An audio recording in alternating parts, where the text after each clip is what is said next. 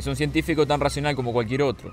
Experimentó alucinaciones vívidas en alta mar, que según él fueron reales.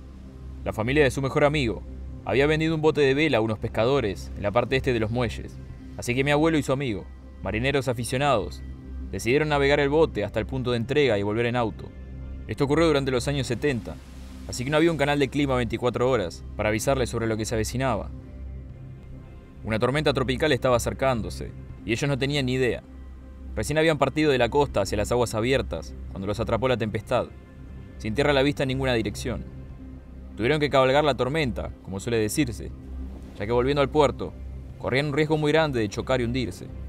No durmieron durante los tres días que duró la tormenta, luchando contra viento y marea, en el sentido literal de la frase, para mantenerse a flote. Durante ese periodo de tiempo, mi abuelo afirma haber visto de todo.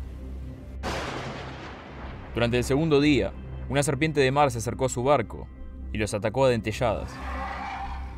Un barco fantasma apareció en el horizonte y la tripulación los amenazó con señas. Los espíritus de los piratas caídos marchaban sobre la superficie del mar, blandiendo espadas y fusiles. Las sirenas clavaban sus garras en la fachada del casco para subir al bote y tirarlos al mar. Aviones de la Segunda Guerra Mundial caían en picadas en la superficie, sin contar los innumerables avistamientos de criaturas bajo el agua. Todas estas Alucinaciones que desaparecían luego de restregarse los ojos y palmearse el rostro, o por lo menos, eso creyó él. Cuando la tormenta por fin pasó, pudieron llegar a la parte este del puerto. Uno de los compradores pidió una rebaja en el precio del bote. Cuando mi abuelo preguntó por qué, el comprador señaló, en la fachada del casco, un pedazo faltante y varios arañazos.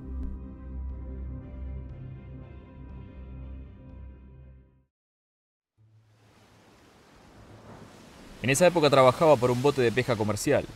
Anclamos en un lugar bastante prometedor, justo a las afueras de la isla Catalina, cuando el agua comenzó a tornarse blanca con tantos calamares, como jamás había visto en mi vida. Era tal la densidad que parecía poder caminarse sobre ellos, así que empezamos a tirar la red y recolectar los calamares en la recámara inferior. Contábamos en nuestras cabezas la cantidad de billetes que íbamos a hacer. Justo en ese momento me di cuenta que la vieja y oxidada cubierta estaba casi a nivel del mar. Frenamos de inmediato la recámara no estaba llena, así que algo debía estar muy, muy mal. Bajé al cuarto de máquinas para revisar la centina, donde se recolectan todos los líquidos aceitosos que pierden las máquinas. Pero encontré el motor del bote, envuelto en una masa de calamares, mientras cada vez más entraban por segundo. Resulta que había una grieta entre dos placas, entre la centina y la recámara inferior. El peso de los calamares la había abierto por completo, haciéndolo llegar hasta el motor, lo que estaba provocando el hundimiento del barco. Luego ocurrió. Tan pronto como habían entrado, desaparecieron. La sala de máquinas quedó limpia, excepto por un par de calamares aquí y allá arrastrándose. Uno de mis compañeros me llamó desde la cubierta. Al llegar, vi que el agua era un hervidero de espuma entre los cientos y miles de calamares, y de repente desaparecieron. Toneladas de calamares eyectados hacia las profundidades, la mayoría contra su voluntad. Hasta el día de hoy, creo que intentaban refugiarse en nuestro bote de algo gigantesco en busca de alimento, pero no pudieron escapar.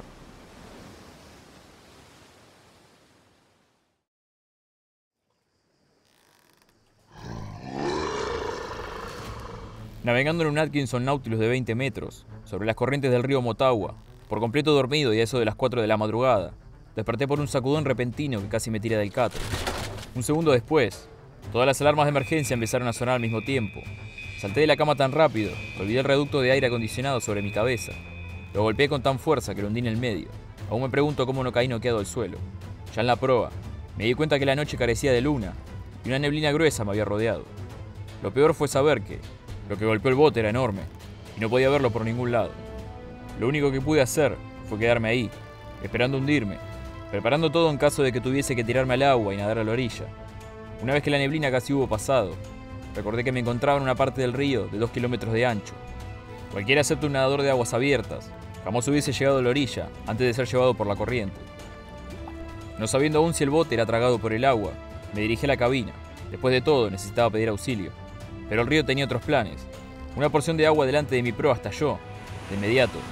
Choqué con algo bajo la superficie, de nuevo. Lo primero que pensé fue en una colisión contra un dique, pero al llegar a proa, de repente el bote entero fue levantado y girado casi 90 grados, por poco tirando mal agua.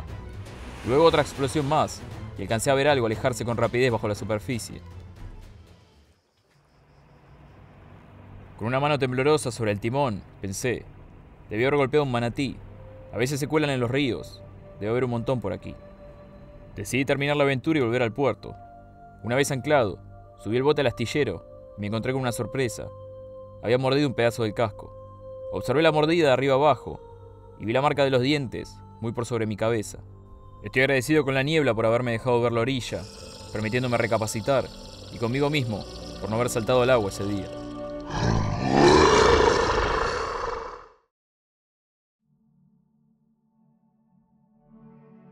En 1985, mientras atravesaba la bahía de San Jorge en un bote de vela, nos vimos encerrados en una tormenta tropical, con vientos de 100 km por hora.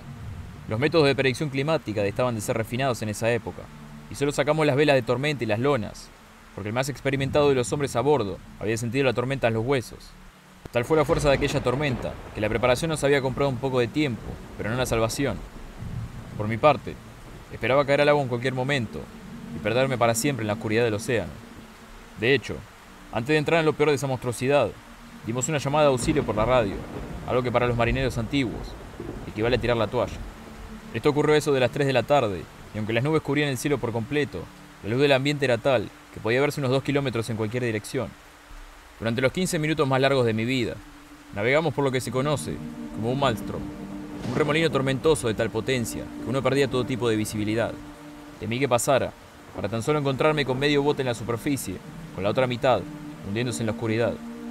Un marinero experimentado sabe que tales tempestades, en especial en aguas abiertas, arrastran cosas desde lo profundo. Nos encontrábamos todos sobre cubierta, revisando las líneas, evaluando daños y reparando lo que no había aguantado cuando el agua comenzó a enturbiarse y a espumar. Los viejos suelen decir que el mar está confundido. Cuando miré a 15 metros delante de proa, vi algo nadar a la superficie, salir, mirarnos y sumergirse otra vez. Era un hombre delgado, de forma humanoide, con brazos articulados y una cabeza humana, pero con la piel cubierta de escamas como una serpiente. Nos miró, parpadeó con unas extrañas membranas dobles y volvió a las profundidades. No había alcohol ni alguna otra sustancia a bordo de ese bote. No tenía ningún golpe en la cabeza, ni afecciones mentales. Después de una tormenta así, pocos hombres relajan sus sentidos. En ese entonces, llevaba acumulado seis años de experiencia en botes de pesca y navegación, y había visto calamares, pulpos y todo tiburón imaginable alrededor del mundo. Tomé la decisión en ese momento de no decir nada a nadie. Además, ¿qué iba a decir? El bote estaba lleno de ingenieros y mecánicos profesionales, pero algo así estaba mal visto. Mientras estaba ahí de pie, con el chaleco salvavidas empapado y enganchado a una cuerda de acero reforzado, feliz de estar con vida, uno de los capitanes, de iniciales JS, con 30 años de experiencia sobre cubierta, salió de la cabina y gritó, ¿Alguien más vio esa cosa? ¿La vieron parpadear? Sí, le dije, yo también lo vi. El resto de la tripulación guardó silencio. Más tarde volvimos al puerto, y desde ese día no hemos hablado del tema.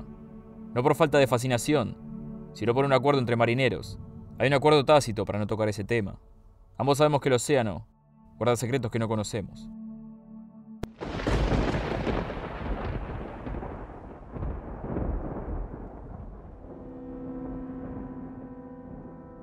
En un pequeño barco pesquero de unos 15 metros, una noche en medio del Océano Atlántico, después de preparar el equipo, mi hermano y yo lanzamos un gancho de tiburón para ver qué había bajo la superficie. Entramos a la cabina, prendimos la pequeña televisión. La película más reciente que pudimos captar era de 1948 pero durante una noche así bastaría. Estábamos compenetrados en la pantalla cuando sentimos el bote moverse de modo poco frecuente, como navegando sobre gelatina. La línea del gancho se agitaba. Al sacarla, vimos un tiburón de buen tamaño, unos 4 metros. Dado que estoy fascinado con los tiburones, quería remover el gancho lo más rápido posible para poder hacer las mediciones y devolverlo al agua. A pesar de eso, el mar tenía otros planes. Mientras estábamos levantándolo, notamos que, en lugar de más pesado, se volvía más liviano, y que el tiburón estaba volviéndose loco, agitándose con medio cuerpo fuera del agua, aunque no de una manera agresiva, sino todo lo contrario, desesperada. Para cuando logramos sacarlo por completo del agua, la mitad inferior no era más que cartílago. En ese momento fue cuando los vimos. No tengo idea cuántos, pero basta con decir que no podíamos ver el agua. Calamares hasta donde alcanzaba la vista. Algunos parecían mirarnos, con sus oscuros y vacíos ojos. Si uno de nosotros hubiese caído al agua intentando subir al tiburón, Hubiera sido un final seguro, luchando contra los cientos de tentáculos, hundiéndose hacia el fondo. Sin embargo, No es la imagen de los calamares lo que recuerdo con más fervor, sino lo que pasó a continuación. Los calamares abrieron paso en un círculo perfecto a la negrura de las profundidades, y de estas emergió un enorme, oscuro y vacío ojo. Cortamos las líneas y salimos de allí en reversa. Al llegar a la orilla, pregunté a mi hermano si había visto lo mismo que yo. Él solo respondió que el motor había fundido y deberíamos comprar otro.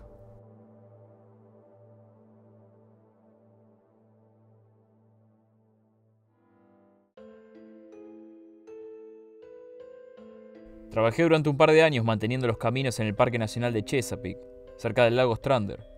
Este lago nació a partir de un glaciar derretido, así que originalmente carecía de peces.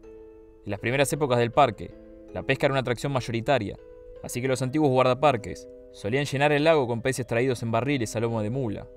La leyenda dice que en alguno de esos barriles atraparon un tiburón toro que sobrevivió hasta el día de hoy. En las tardes libres nadábamos, y ya que mucha de la madera cortada terminaba orillas del bosque, lo que hacíamos era improvisar una balsa de mano y patalear hasta el medio del lago.